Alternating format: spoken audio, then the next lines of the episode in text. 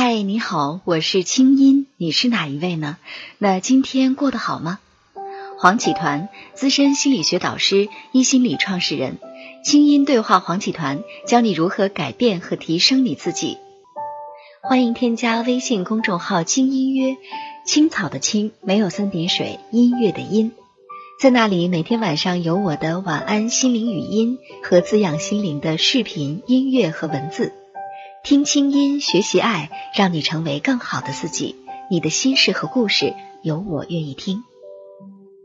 团长你好，我们今天说一个很多女性都会很关心的话题哈，但是我觉得这个话题可能是不是对男人有点不公平？就是男人都是下半身动物吧？那他对女人还有真爱吗？这个话题，男人会怎么回答？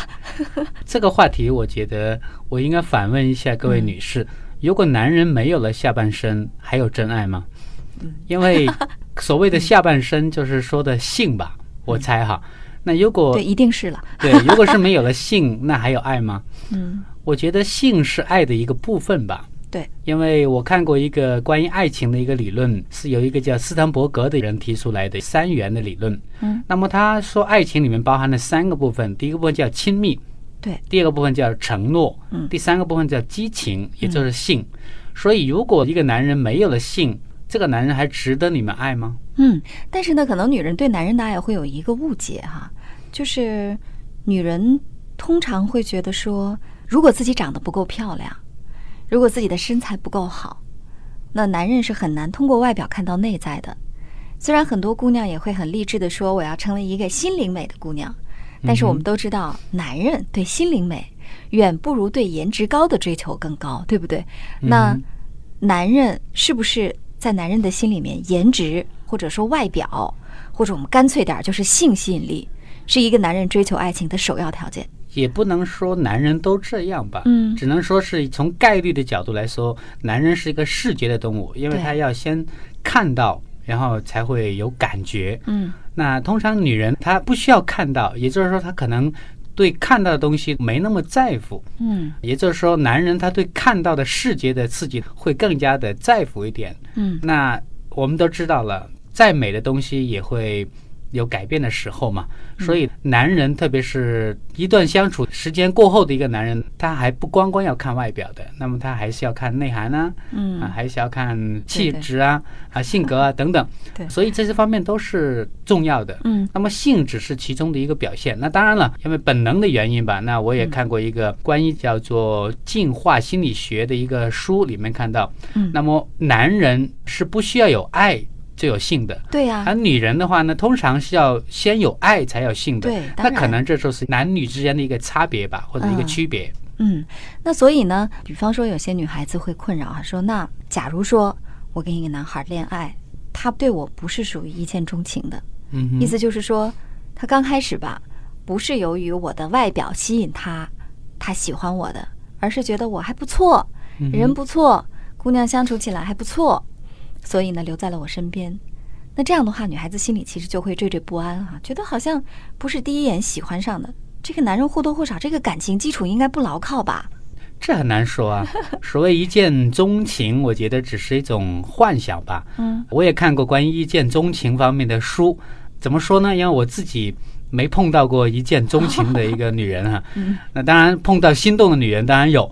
那么什么叫一见钟情呢？其实是荷尔蒙在起作用。对。那么荷尔蒙你们都知道，荷尔蒙它的分泌是有一个时效的。嗯。通常来说，让我们产生激情的荷尔蒙，它们大概能持续的时间，通常都在三个月。那么三个月过后，就不能靠荷尔蒙来维持一段关系了，那就要靠这个斯滕伯格说的另外一个部分，叫亲密。嗯啊，亲密是一个关于情感的部分。那么如果一个人光光靠激情，也是靠荷尔蒙、关性的方面来吸引在一起的话呢，我们都知道最多三个月。那三个月之后怎么办呢？那我们就要有爱情的另外一个部分，就情感。所谓的情感，其实就是一个人在另外一个人身边，你是不是感觉到有价值？嗯，你是不是感觉到被爱？你是不是感觉到在他的面前，你有一种被看到的感觉，被关注，有一种就是流行语来说的话，一种叫存在感。嗯，如果你有了这些东西的话呢，那么你跟另外一个人就能够建立一种亲密的关系，就是情感的关系。那我想性。可能会是男人建立关系的其中一个入口，但绝对不是一个长期维持一个关系的一个必要因素。嗯，您刚才用了一个特别有意思的词哈，这是现在呃在互联网时代特别 大家都很熟悉的词，叫入口哈。是 对，也就是说，其实你对男人有没有外表上的吸引，或者说有没有性方面、荷尔蒙方面的吸引呢？那个只是开始。但是如果你仅以为男人就是靠这个在恋爱的，那你太小看男人了，对不对？对，这绝对绝对，因为很多很多的女人的话呢，会有一个误会，以为男人愿意跟女人上床了，这个男人就爱上了这位女人。那这个可能就是从进化心理学里面的一个非常大的一个误解，因为男人跟女人上床并不等于有了爱，因为男人是不需要有爱才上床的。但是听上去这非常可怕，好像会让女人很没有安全感。当你知道了，你就不觉得可怕了。因为本来这个爱它包含了三个元素，如果光有性，它不是爱，它只是爱的其中的一个元素而已。那我们还要有亲密关系，所谓的亲密关系，刚才我大致说了。那有了亲密关系的话呢，这还不是爱的全面。那斯坦伯格说，还要需要有份承诺。承诺？什么叫承诺？就是这个人愿意用他的一生，至少他现在是承诺，愿意用他的一生来陪伴你。嗯，那这个东西的话是有违人的动物的天性的哦。对，人的天性就是喜新厌旧的，这个男女都一样。对呀，因为在远古的人类，他是没有一夫一妻的这样的一个制度的。那么一夫一妻这个制度是近代才慢慢诞生的。清音心理访谈每周三上线，欢迎添加我的微信公众号“精音约”。在那里，每天晚上有我的晚安心灵语音、心理专家的情感问答和滋养心灵的视频、音乐和文字。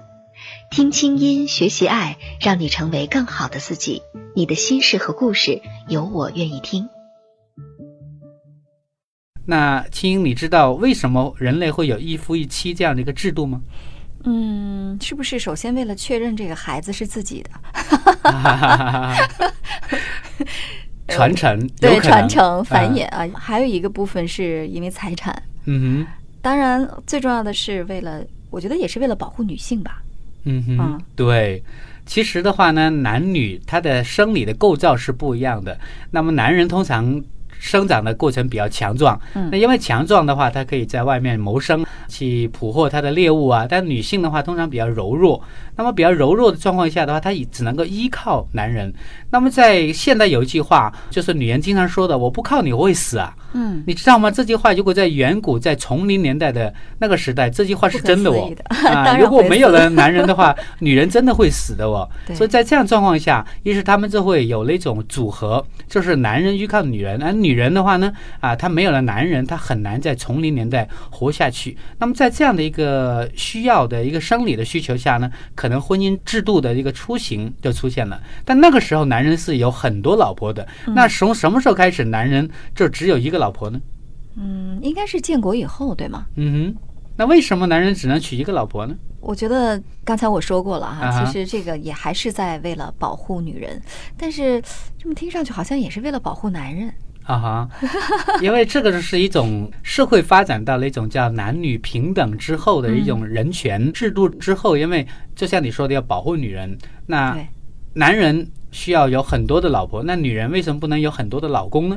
但如果每一个人都这样想的话，你觉得这社会怎么样？这社会就混乱了，就混乱了。就真的像你刚才说的，孩子不知道谁的。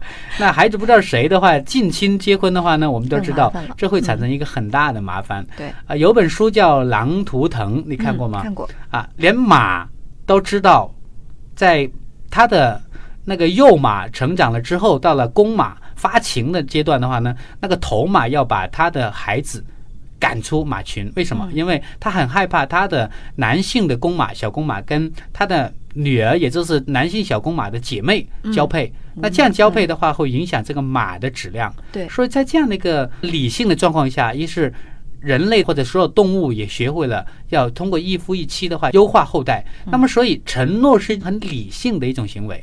那也就是说，我们在理性这个部分里面，就是要有一份承诺。为了通过综合的理性的考虑之后，如果这个人还愿意选择了你，那又有亲密关系，又有性，那斯滕伯格说，这样的爱情才叫牢固的关系。嗯，所以说我们是不是可以这么理解哈？首先，其实对于男人来讲，当然他的生物属性，比方说他的性欲哈，是他在追寻爱情时候非常看重的。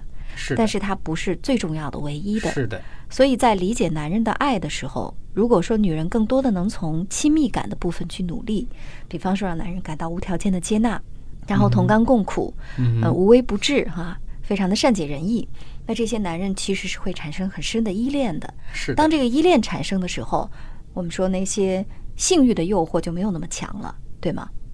嗯，不能这样说。我觉得性欲还是要有的啊。如果没有了性欲的话呢，在一段爱情关系里面，它就像一潭死水，它就完全就激不起任何的波澜。那这样的爱的话呢，也就是不完整的爱。对，我的意思是说，这个如果是妻子，非常努力的去对待男人，对你好啊，等等哈。嗯。所以说就不用担心外面的女人用性来诱惑自己的男人，对吧？对对，这是对的。那当然了，如果一个人吃饱了，还需要到外面去找吃的吗？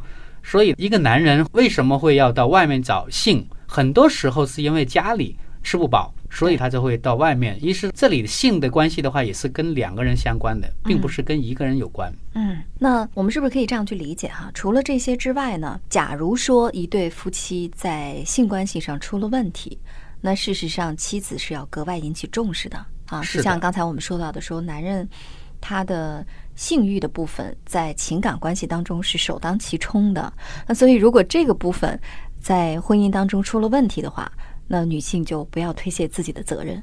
那这个时候在维系关系是非常重要。我想男女都一样吧。嗯啊，性的要求的话。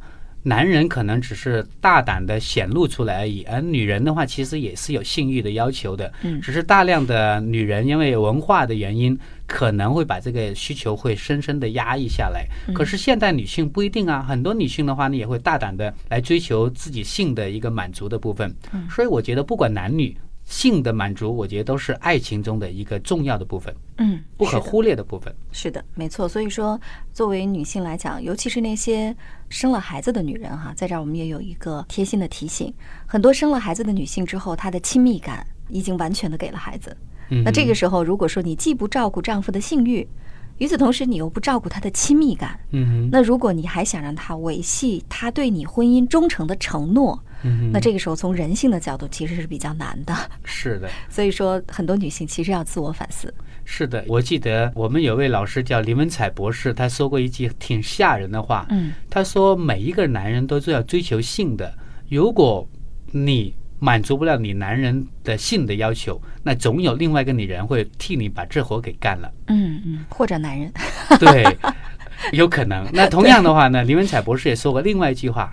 啊，每一个女人都需要男人去呵护的。嗯，如果你不能够满足你太太这个要求，总有另外一个男人帮你把这活也给干了。对，嗯，所以说，事实上，在爱情面前，人人都是公平的，是平等的。很多时候，如果说你在抱怨说啊，你满眼见的都是坏男人，这男人都是下半身动物的时候，你要想想看，你在你们的关系当中做了哪些贡献，或者你没做什么。